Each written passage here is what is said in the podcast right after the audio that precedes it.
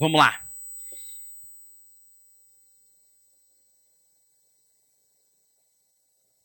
Eu tenho uma pergunta para vocês. Eu sei que vocês não podem estar aqui interagindo comigo, mas vamos fingir que a gente está frente a frente aqui. Então imagina se você vê uma obra, quando você passa de carro a pé e você vê uma obra inacabada, um prédio que está só os esqueletos e por algum motivo esse prédio, essa construção, essa obra, ela não conseguiu ser concluída e ela foi abandonada. Qual a impressão que fica em você?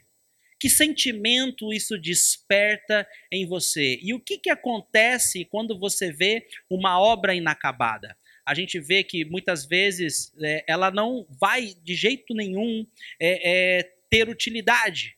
E aí pessoas acabam invadindo, aí começa a juntar poça de água e gera dengue, enfim, são várias coisas que podem acontecer é, numa obra inacabada e numa obra abandonada. Mas eu quero lembrar você um versículo que Deus tocou no meu coração para essa mensagem de hoje, que está lá em Filipenses, versículo 1, desculpa, capítulo 1, versículo 6, que diz o seguinte: Estou convencido que aquele que começou a boa obra em vocês vai completá-la até o dia de Jesus Cristo.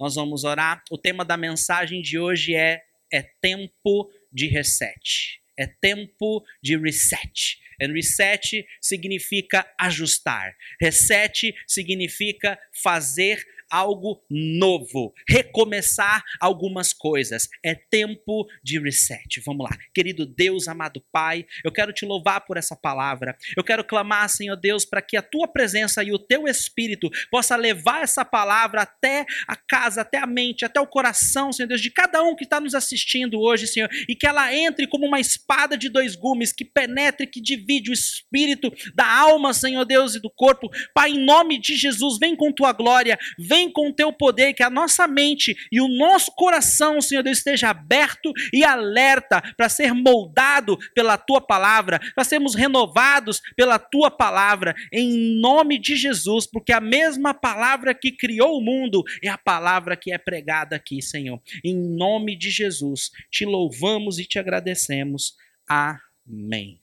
Então, Filipenses diz: Estou convencido que aquele que começou a boa obra em vocês, em mim, vai completá-la até o dia de Cristo.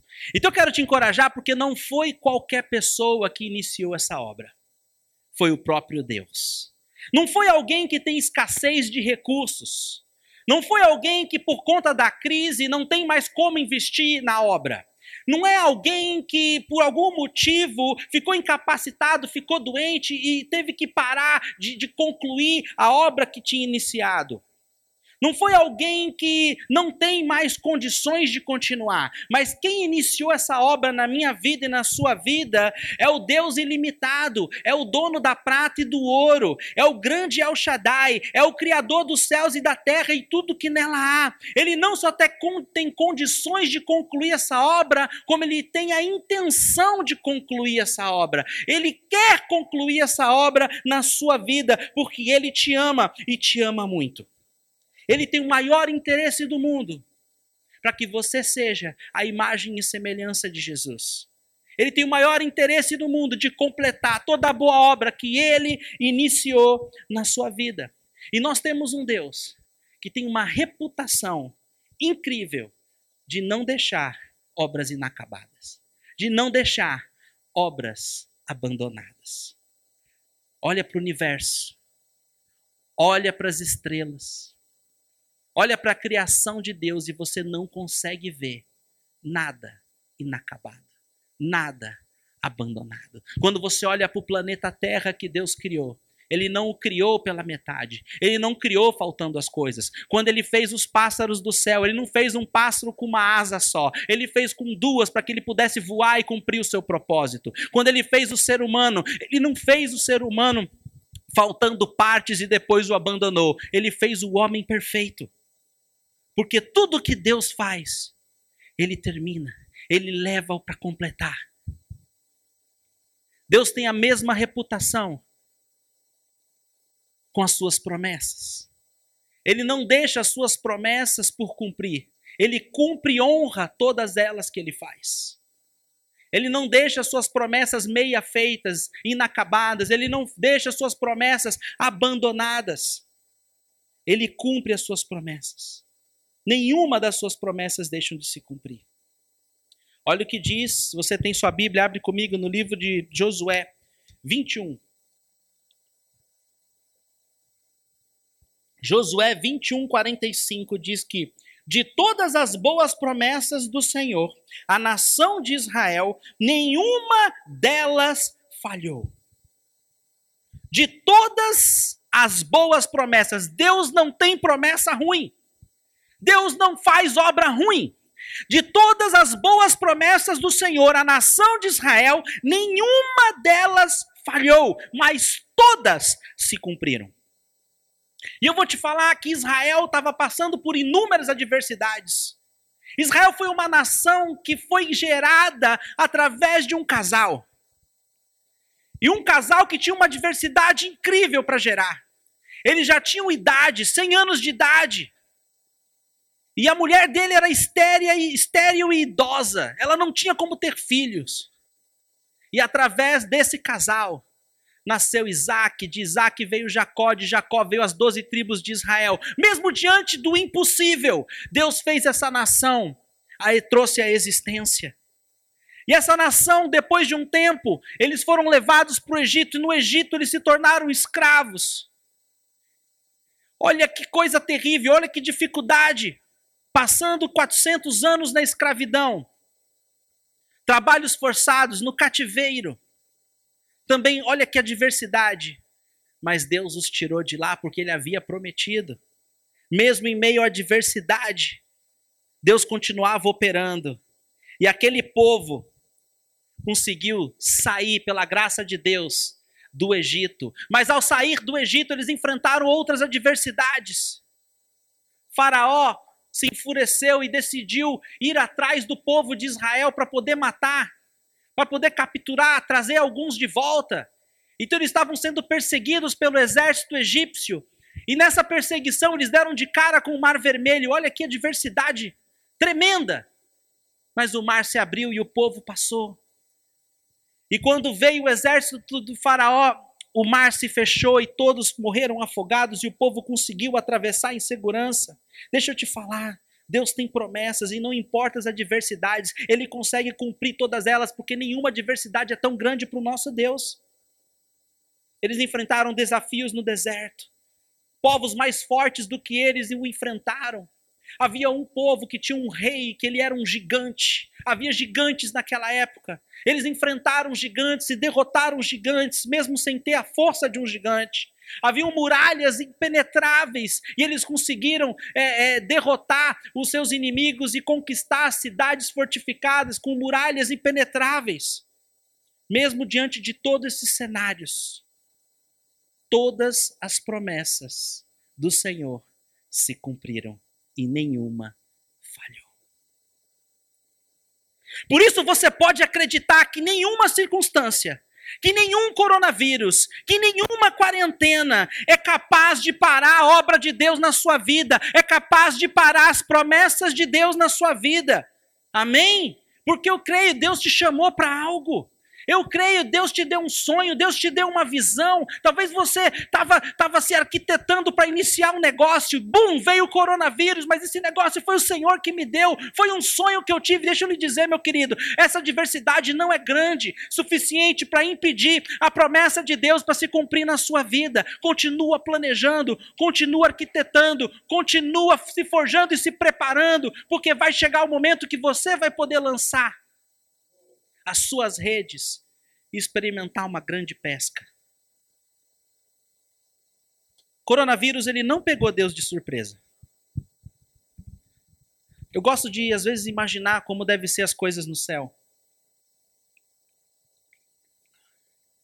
Óbvio que a gente não tem muitos exemplos na Bíblia, então fica imaginação mesmo. Então, eu não consigo imaginar que isso tenha acontecido no céu. Imagina com essa situação do coronavírus, quarentena, é, crise econômica.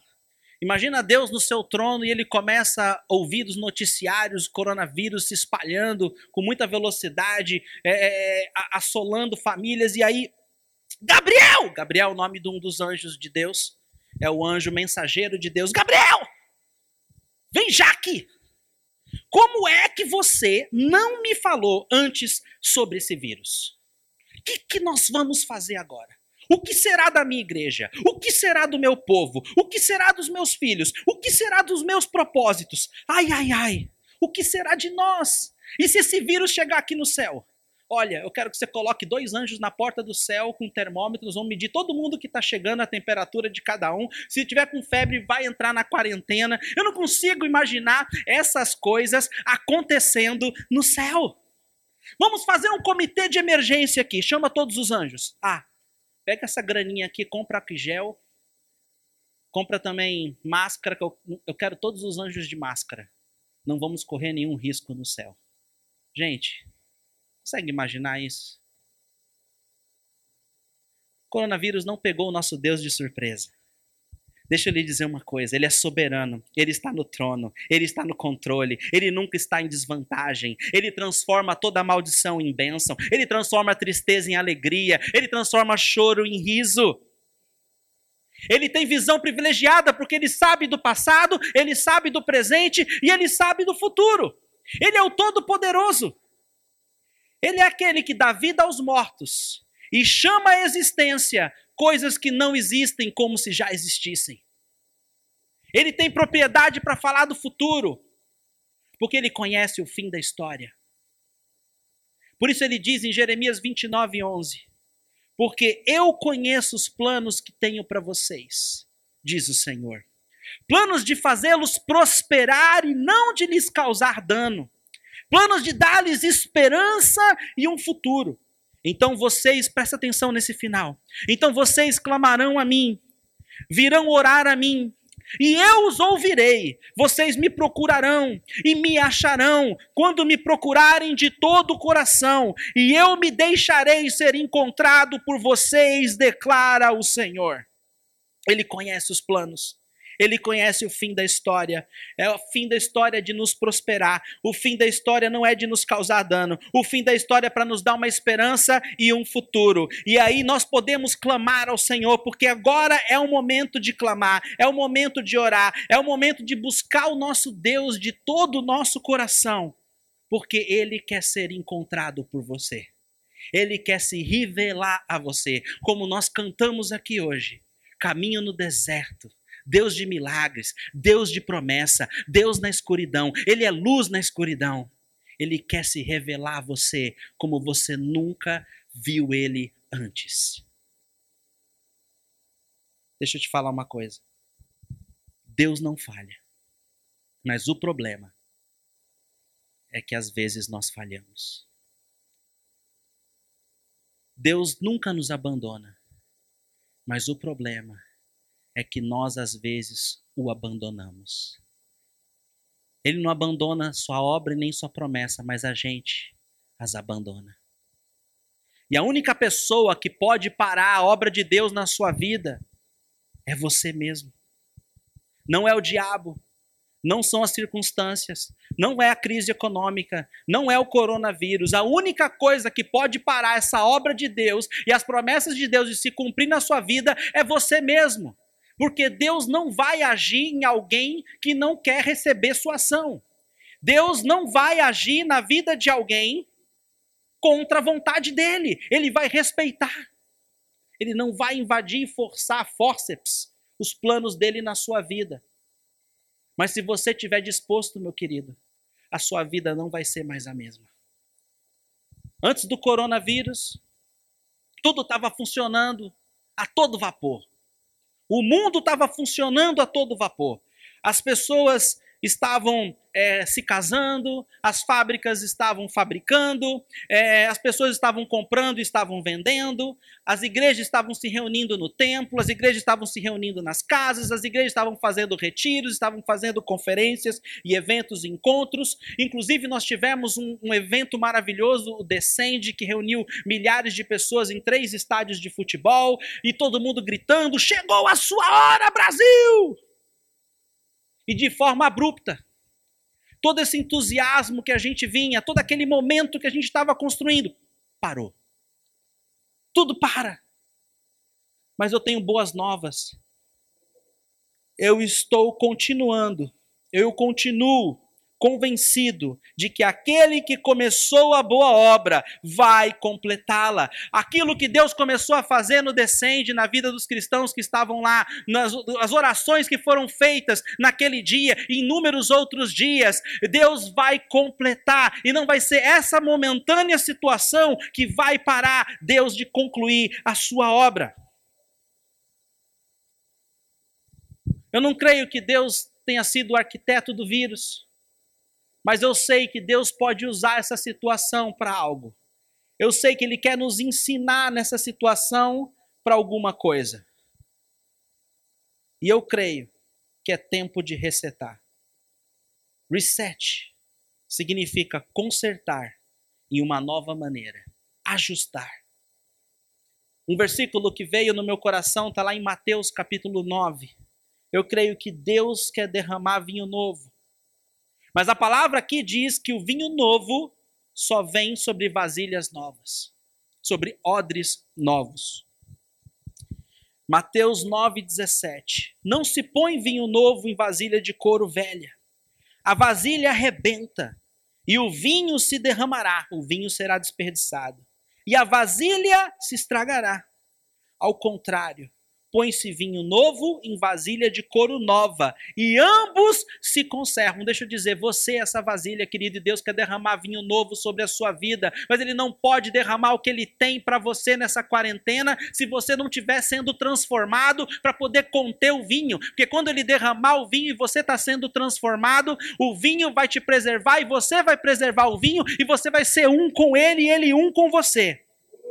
Deus te chama do jeito que você está, do jeito que você é. Ele te ama do jeitinho que você é. Mas ele quer cumprir os propósitos dele na sua versão transformada. Abrão, o pai da fé, ele recebeu o chamado de Deus para ser pai de multidões quando ele era Abrão. Mas isso só se cumpriu as promessas de Deus só se cumpriram nele quando ele foi transformado em Abraão. Um outro homem na Bíblia chamado Jacó, chamado por Deus, cumpriu-se os propósitos de Deus na vida dele quando ele foi transformado em Israel. A mesma coisa aconteceu com um dos discípulos de Jesus, chamado de Simão, mas ele foi transformado em Pedro e Pedro cumpriu os propósitos de Deus. Um outro homem que foi um dos apóstolos, mas ele não chegou a andar com Jesus quando Jesus estava na terra. Mas ele andou com Jesus quando Jesus apareceu em espírito. Ele começou a sua caminhada e a sua jornada como Saulo, mas ele foi transformado em Paulo.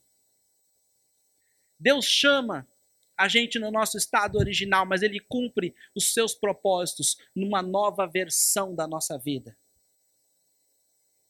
Em quem você está sendo transformado? Em quem você está sendo transformado? Quarentena é tempo de transformação. Quarentena é tempo de você ser feito novo. O que será que Deus quer fazer de novo na sua vida e na sua família? Porque esse tem que ser o nosso foco hoje. Porque quando eu estiver sendo transformado, quando o vinho novo chegar, eu vou estar pronto. Ao longo da história da humanidade, sempre depois de pestes, sempre depois de grandes assolações, vem grandes avivamentos. As igrejas ficam cheias, as pessoas correm para Deus. E não vai ser diferente quando o coronavírus acabar. Nós viveremos um grande avivamento. Mas eu quero dizer que o avivamento começa em mim, o avivamento começa na minha casa, o avivamento começa na minha família. Porque se eu não estiver avivado, como que eu vou avivar os outros? Qual vai ser a sua versão depois que tudo isso acabar? Se você quer vinho novo, se você quer uma unção nova para a sua vida, prepare a vasilha. A vasilha é você. Deixa eu te falar uma coisa. O que você está fazendo nessa quarentena ou deixando de fazer nessa quarentena vai determinar se você vai estar apto para o vinho novo ou não. O que você está fazendo ou deixando de fazer nessa quarentena vai determinar se você vai estar apto para receber o vinho novo de Deus ou não. Para o mundo, o mundo entende que mudar de vida é melhorar nossas condições financeiras. Nossa, fulano melhorou de vida. O salário dele aumentou, agora ele trocou de carro, ele mudou de vida. Não é assim que funciona no reino de Deus. Para Deus, mudar de vida é ser transformado pela renovação da sua mente, que acontece através de, um, através de um relacionamento de intimidade com Deus. E é uma mudança que vem de dentro para fora. E eu queria que você, nesse momento, perguntasse a si mesmo: o que Deus quer recetar em minha vida? O que Deus pode estar tá querendo de mim nesse momento? Eu vou te ajudar. Salmo 139, versículo 23 diz o seguinte: o salmista, sonda-me, ó Deus, e conhece o meu coração. Prova-me e conhece os meus pensamentos. Vê se há em mim algum caminho mau e guia-me pelo caminho eterno. Tem uma tradução que diz que vê se em minha conduta algo te ofende. Sonda-me, Deus, e conhece o meu coração. Prova-me e conhece meus pensamentos. Vê, Senhor Deus, passa um raio-x dentro de mim agora. Faz uma ultrassonografia dentro de mim agora. Faz uma ressonância magnética dentro de mim agora. E vê se há em mim algum caminho mal. Vê se há em mim alguma conduta que te ofende. Se você nunca fez uma oração dessa, eu te encorajo a fazer. E te encorajo a prestar atenção no que Deus vai te desafiar a fazer. No que você vai precisar se arrepender no que você vai precisar mudar. Tempo de quarentena é tempo de transformação. Não ore só pelas circunstâncias mudarem em sua volta. Ore para que algo mude dentro de você. Deus só muda coisas ao nosso redor depois que Ele mudar coisas dentro de nós. Às vezes as pessoas ficam olhando, orando, Senhor, transforma o meu casamento. Mas você tem que começar a orar falando: Senhor, transforma a minha vida. Porque quando você for transformado, isso vai replicar no seu casamento. Senhor, transforma essa área da minha vida. Essa tem que ser a sua oração. Esteja disposto a ouvir, Senhor, o que, que eu tenho que mudar para que isso mude. Estava conversando com o pastor Fred da Igreja Rocha Eterna pelo telefone essa semana. Liguei para ele e falei: pô, pastor, o que, que você tem ouvido de Deus esses dias? Ele falou: pô, Fábio, eu tive uma visão essa madrugada. Tô orando toda a madrugada e Deus me deu uma visão. E na visão eu vi aquela época que quando eu era criança e a minha mãe separava arroz, separava feijão. Acho que alguns aqui se identificam, porque eu também ajudei minha mãe a separar o arroz, a separar o feijão. Porque naquela época não vinham todos bonitinhos, a gente tinha mesmo que escolher. E como se Deus estivesse nessa quarentena, nesse momento, separando os genuínos dos não genuínos. Como se Deus estivesse realmente separando pessoas para que Ele possa derramar o vinho novo. E eu não sei você, mas eu não quero ficar de fora. Falei, Deus, se eu sou um arrozinho que está com uma ponta preta, se eu sou um feijão defeituoso, Senhor, agora me conserta, faz algo novo na minha vida, porque eu não quero ser deixado para trás nesse avivamento que está por vir completa a boa obra que o Senhor iniciou na minha vida. Eu não quero ser um bloqueio para a obra de Deus em mim. E a gente é muito bom em varrer sujeira para debaixo do tapete. A gente é muito bom hoje, a gente vê onde a gente vai, a gente vê pessoas de máscara. A grande realidade é que muitas vezes a gente usa máscara para fingir ser quem não somos. Eu acho que agora é a hora de sermos reais e autênticos, amém? Agora é a hora da gente querer tratar tudo aquilo que não foi tratado, porque o pecado que eu não tratar hoje vai impactar a vida dos meus filhos amanhã. Deixa eu te falar sobre algumas pessoas que passaram por quarentena. A Bíblia fala de um homem chamado Acã. Acã, ele viveu na época de Josué. E Acã foi um homem que cometeu um pecado quando Deus tinha dado uma ordem, era bem na época que Moisés já havia morrido, e Deus incumbiu a Josué a liderança do povo de Deus para poder entrar na terra prometida, e eles estavam fazendo planos para invadir a primeira cidade, que era a cidade de Jericó, que tinha uma muralha intransponível. Mas através do louvor e da adoração, Deus fez aquela muralha cair e o povo pôde tomar posse daquela terra, destruir aquele povo.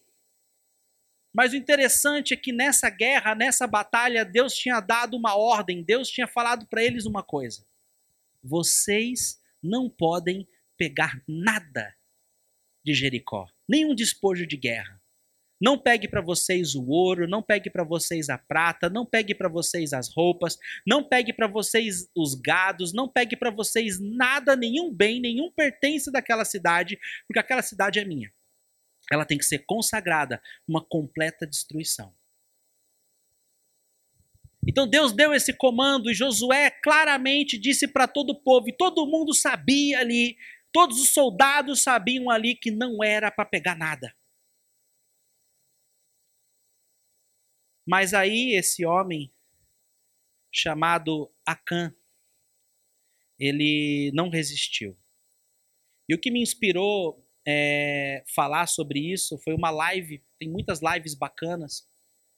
E eu assisti uma live da pastora Ezenete com o pastor Luiz Hermínio e ele comentou isso. Eu falei, cara, isso se enquadra perfeitamente esse exemplo na minha palavra de domingo.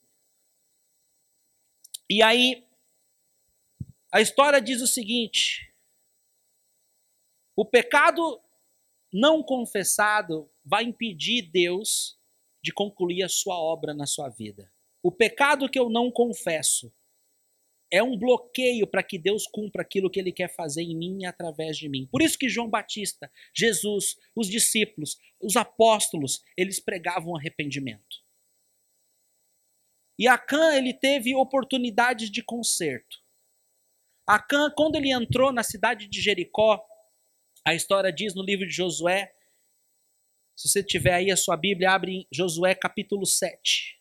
A gente só vai ler um trechinho. Mas eu vou dar um contexto para você. Eles entraram na cidade, dominaram a cidade e Acã ele foi tentado e caiu na tentação e ele pegou uma capa, é uma roupa feita na Babilônia, ele pegou 2 quilos e 400 gramas de prata e pegou uma barra de ouro que não era para ter pego, que era para ter sido destinado à destruição, e ele levou embora com ele, ele enterrou na sua tenda, ele escondeu bem escondidinho e não contou para ninguém o que ele tinha feito. Mas olha só, Josué 7, 10. Por conta desse pecado de Acã, Israel tinha ido para a batalha para sua próxima cidade, uma cidade chamada Ai, e tomaram uma surra. Homens morreram, Israel saiu correndo, uma cidade infinitamente mais fácil do que a que eles tinham conquistado, que era Jericó. E, e Josué rasgou suas vestes e falou: Deus, o que está acontecendo? E aí Deus disse para Josué no versículo 10 do capítulo 7: Levante-se, porque você está aí prostrado? Israel pecou, violou a aliança que eu lhe ordenei, apossou-se das coisas consagradas sagradas, roubou-as, escondeu-as e as colocou junto de seus bens. Por isso, os israelitas não conseguem resistir seus inimigos, fogem deles, porque se tornaram merecedores da sua destruição. fogem deles, porque se tornaram merecedores da sua destruição. Não estarei mais com vocês, se não destruírem do meio de vocês o que foi consagrado à destruição. O que, que tinha sido consagrado à destruição? Eram os pertences de Jericó. Não era Acã. Em nenhum momento Deus queria destruir Acã, Deus queria destruir o que tinha sido consagrado para destruição. E aí Deus fala para eles o seguinte: olha, vocês vão fazer o seguinte, Josué, você vai santificar o povo e nós vamos lançar para o sorteio. E eu vou avisar, e eu vou mostrar. E você vai vir, vai trazer a tribo que o Senhor escolher, vai ter que vir à frente. O clã que o Senhor escolher vai ter que vir à frente. A família que o Senhor escolher desse clã vai ter que vir à frente. E o homem dessa família que o Senhor escolher vai ter que vir à frente, e esse foi o homem que pegou as coisas que não deveria ser pego. Então Deus primeiro ele chamou a tribo. E quando ele chama a tribo, foi uma oportunidade para cá, não pode, pode parar com tudo isso, fui eu que peguei. Eu realmente caí em tentação e eu pequei contra o Senhor. Eu estou arrependido, olha, está aqui tudo que eu peguei. Vamos destruir agora mesmo, me perdoa. Mas não foi isso que ele fez, ele ficou quietinho. Tomara que não me descubram. Tomara que a sorte não caia em mim. A tribo é muito grande, eles não vão saber que fui eu. Não tem como. Afinal de contas, não foi uma capa qualquer que eu cobicei. Foi a capa feita na Babilônia. Foi uma capa bonita, uma capa de status. Então, ele não falou nada. Perdeu a primeira oportunidade de se arrepender. Depois veio a, a segunda oportunidade quando veio o clã e ele também continuou se escondendo. Depois veio a terceira oportunidade, quando foi chamada toda a família de Acã, ele ficou quietinho, não falou nada. E aí, por fim, a sorte caiu nele. E no versículo 15, no versículo, desculpa, no versículo 16, diz o seguinte: Na manhã seguinte, Josué mandou os israelitas virem à frente, segundo as tribos, e a de Judá foi escolhida. Os clãs de Judá vieram à frente e ele escolheu os Zeraitas. Fez o clã dos Zeraitas vir à frente, família por família, e o escolhido foi Zinri. Josué fez a família de Zinri vir à frente, e o homem, homem por homem, e Acã, filho de Carmi, filho de Zinri, filho de Zerá, da tribo de Judá, foi o escolhido.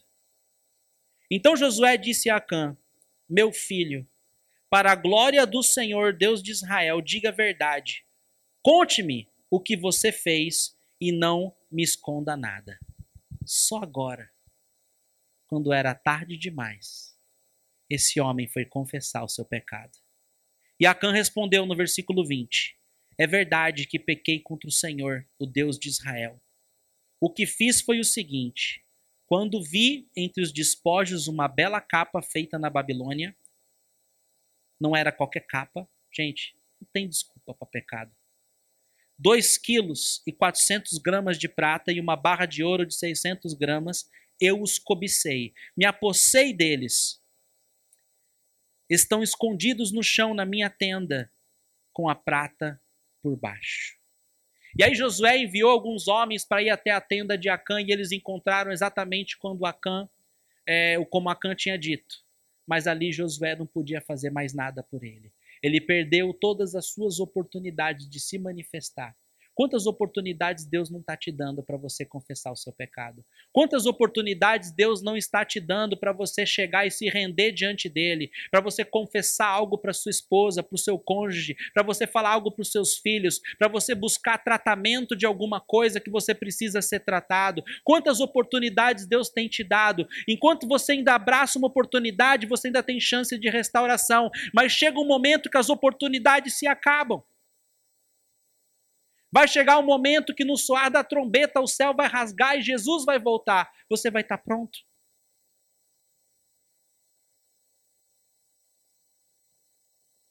Acã precisava de um conserto. Mas infelizmente, por ele não ter confessado o seu pecado, buscado ser tratado na sua cobiça, A Bíblia fala que ele e toda a sua família foi apedrejado e depois botaram fogo nele em tudo que seus pertences. A decisão de Acã trouxe desgraça para toda a sua casa, para todos os seus. Quando um pai de família, quando uma matriarca de família não confessa o seu pecado, ele acaba influenciando, impactando negativamente toda a sua casa. Chega de varrer as coisas para debaixo do tapete. É tempo de reset. Deus quer fazer com nova todas as coisas, mas ele não derrama vinho novo em vasos, em odres que tem sujeira. Mas ele pode nos limpar e nos purificar de todo pecado quando nós confessamos nossos pecados a ele. Se você não teve um momento de sonda-me, Senhor, e vê se há em mim algum pecado, e você ainda não se arrependeu, corre hoje mesmo para fazer isso. Porque Deus se deleita muito mais em mostrar misericórdia do que em mostrar juízo. Por isso ele nos dá oportunidades atrás de oportunidades. Mas infelizmente chega um dia que as oportunidades cessam. Que você possa aproveitar agora mesmo uma que Deus está te dando.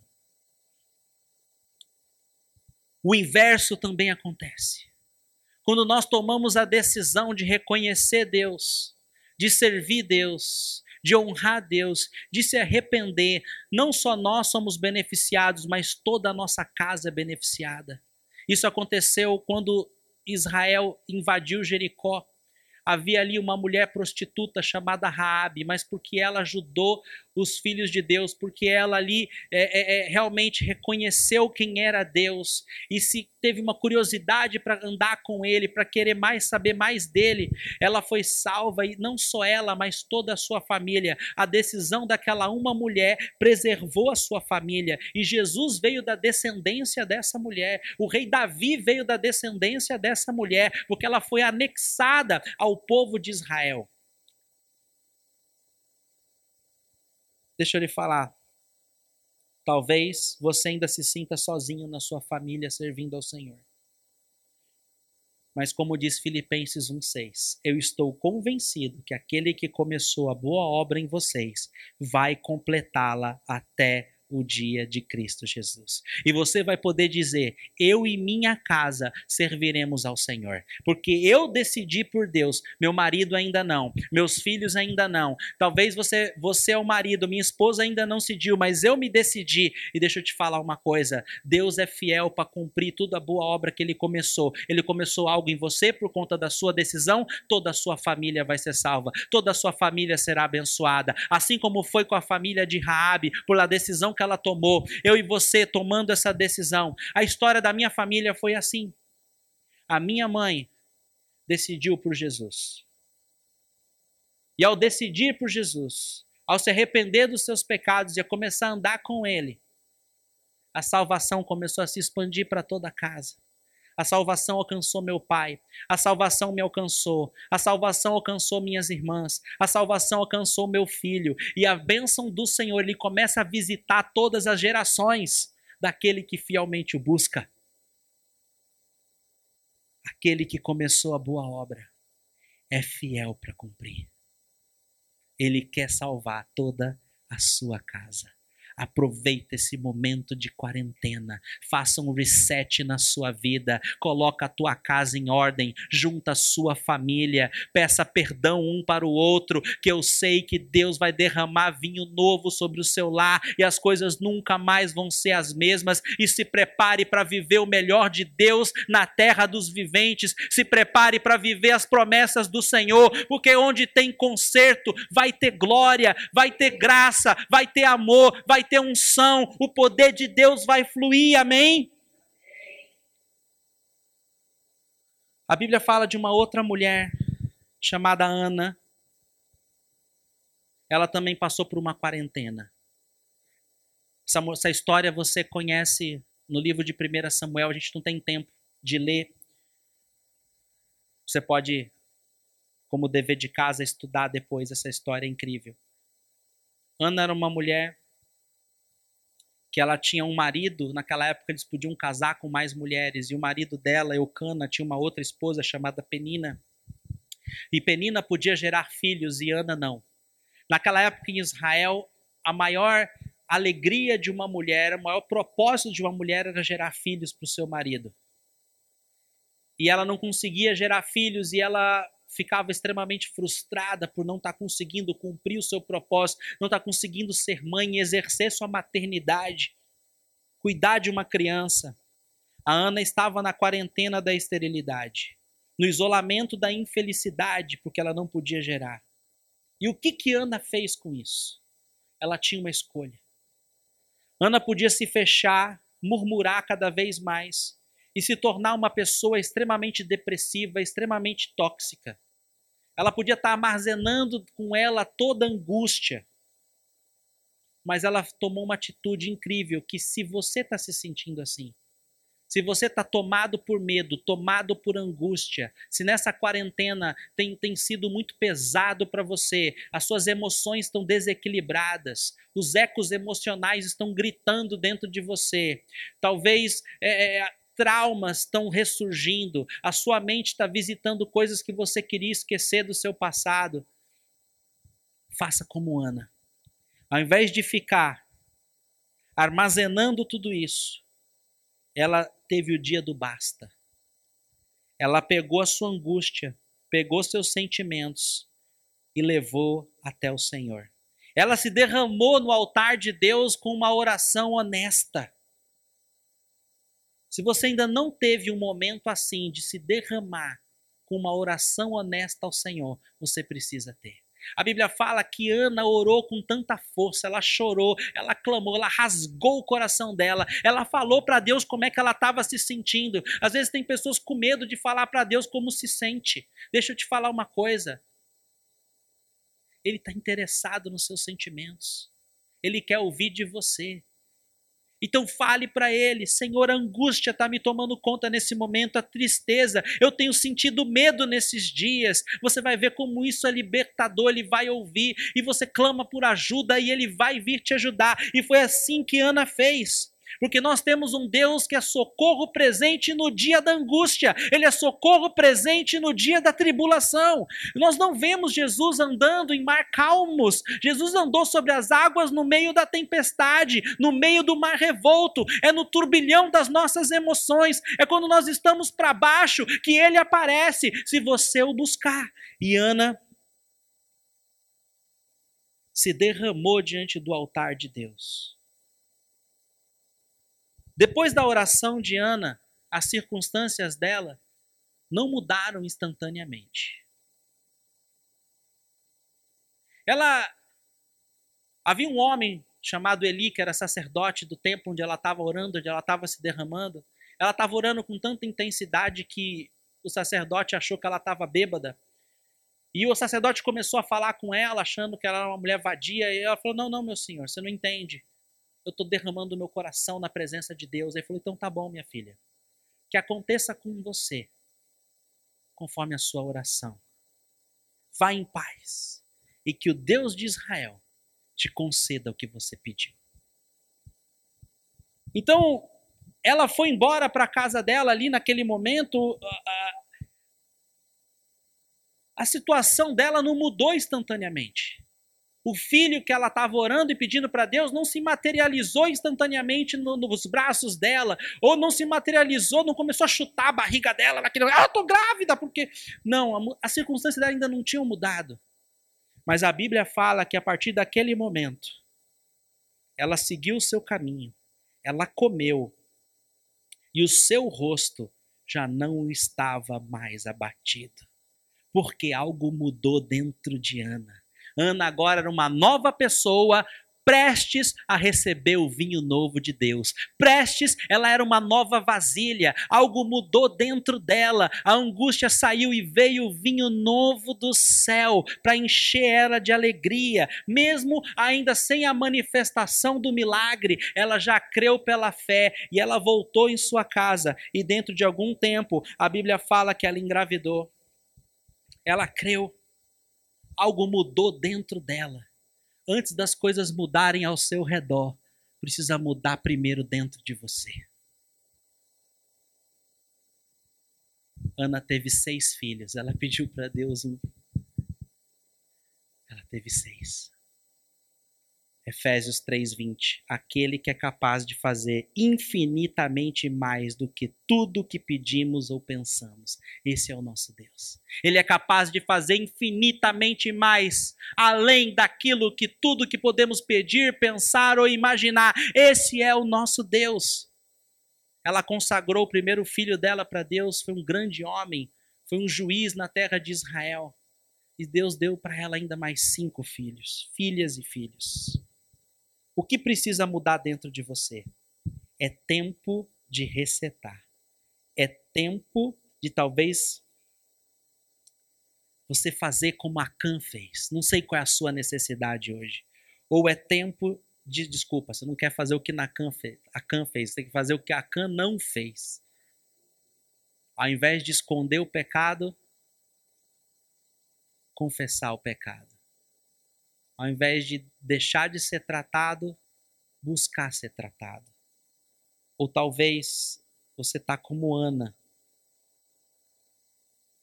E você precisa, como Ana, se derramar na presença de Deus e ouvir dele e apresentar seus sentimentos para ele.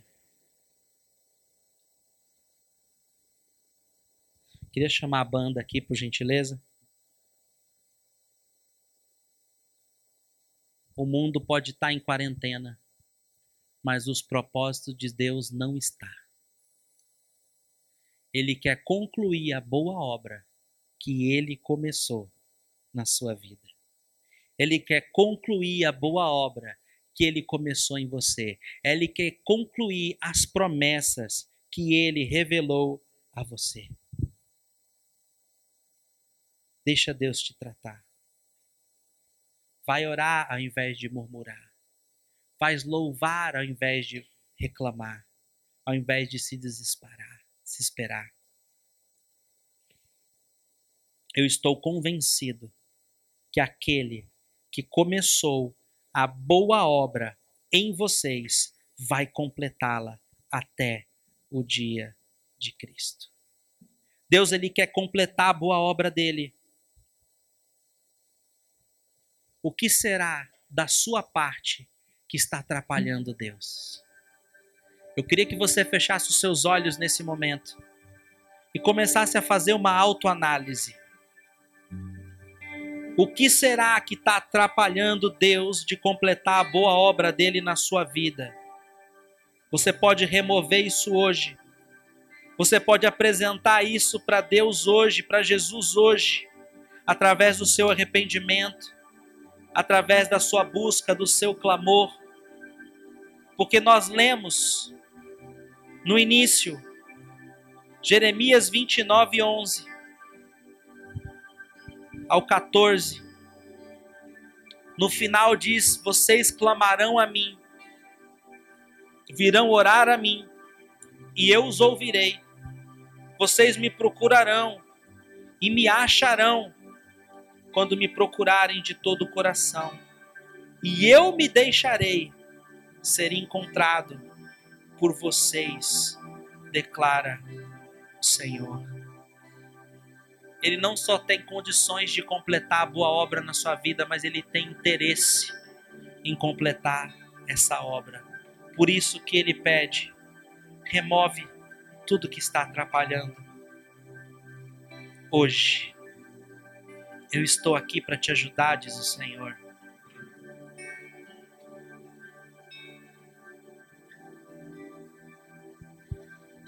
Talvez você está na quarentena da prisão emocional. Você não consegue relacionar com seus pais, você não consegue se relacionar com seus filhos, você não consegue se relacionar com seu cônjuge. Talvez você não consegue nem se relacionar com Deus. Talvez a sua autoestima esteja tão dilacerada que você vive de migalhas de amor. Deixa eu lhe dizer que tem esperança.